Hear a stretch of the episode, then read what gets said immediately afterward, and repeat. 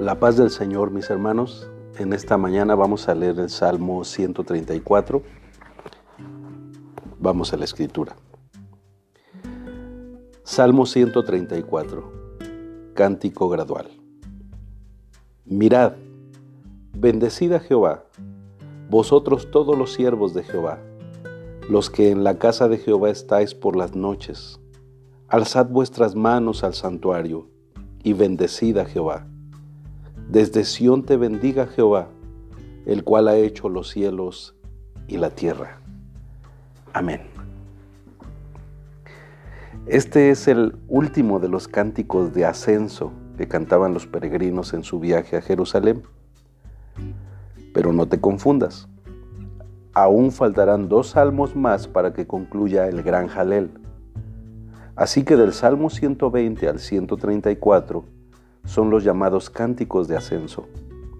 Pero el conjunto de los salmos 120 al 133, 136, perdón, se les llama el Gran Jalel.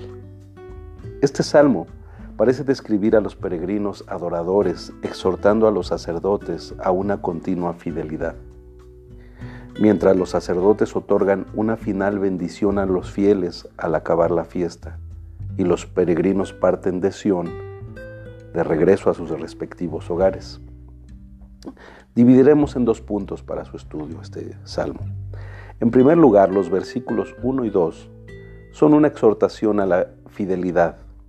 La palabra siervos hace referencia a los sacerdotes levitas que ministraban a Jehová, mientras que casa de Jehová hace referencia al tabernáculo hasta la época de David y al templo desde la época de Salomón en adelante.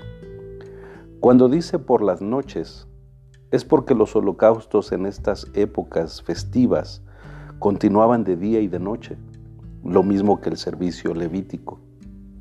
Alzad vuestras manos, que aparece en el versículo 2, era y sigue siendo una práctica común cuando se trata de adorar y alabar a Dios. En segundo lugar, el versículo 3 es una invitación, perdón, una invocación de bendición. Como la presencia de Jehová residía en el tabernáculo o templo en Sión, desde una perspectiva humana, ese lugar sería la fuente de la bendición divina. Y desde allí, el Creador bendice a su creación humana. Si ahora ya no existe el ministerio levítico, ¿entiendes que tú eres quien debe servir a Dios? ¿Qué tanto bendices a Dios, ya no como sacerdote, sino como hijo de Dios. ¿Sabías que el acto de alzar las manos delante de Dios es un acto de alabanza?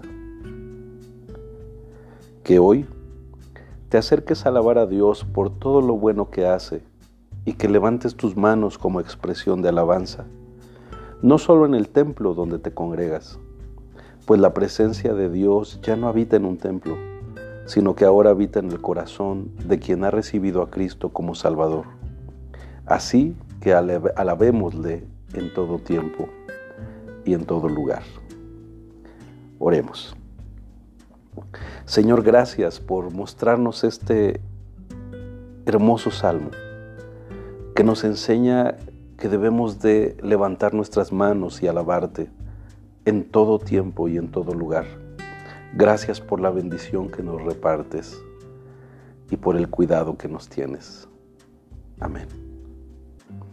Que tengan un excelente día, mis hermanos, hombres de integridad. Bendiciones.